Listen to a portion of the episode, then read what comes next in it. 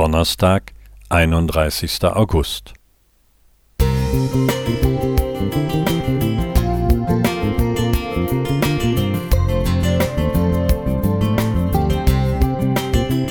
Ein kleiner Lichtblick für den Tag.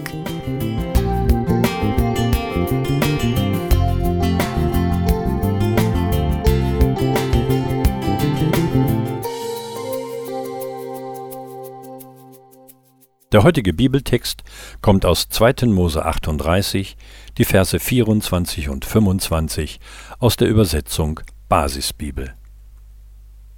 Alles Gold aus den freiwilligen Gaben für die Arbeiten am Heiligtum wog 1000 Kilogramm, nach dem Gewicht, das am Heiligtum verwendet wird.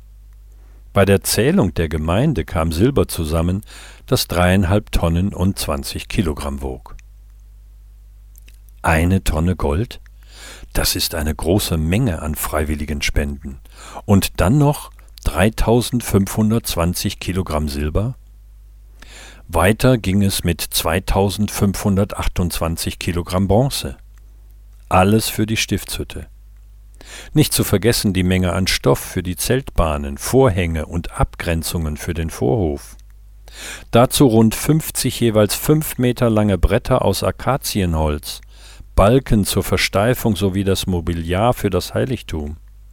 Insgesamt dürften es um die acht Tonnen Gewicht für das Zeltheiligtum gewesen sein.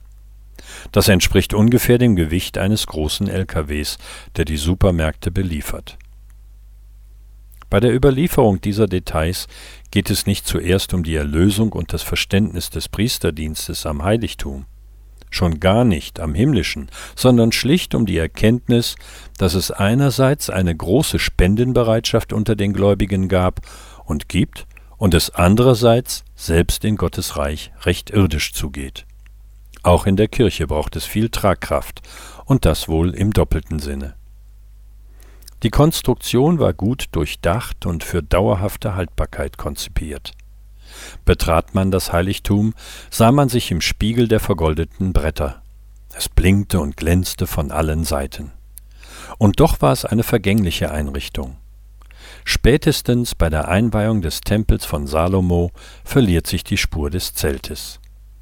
Keiner der damaligen Spender konnte bestimmen, für welche Öse, welchen Ring oder welchen Engel sein Gold verwendet werden würde.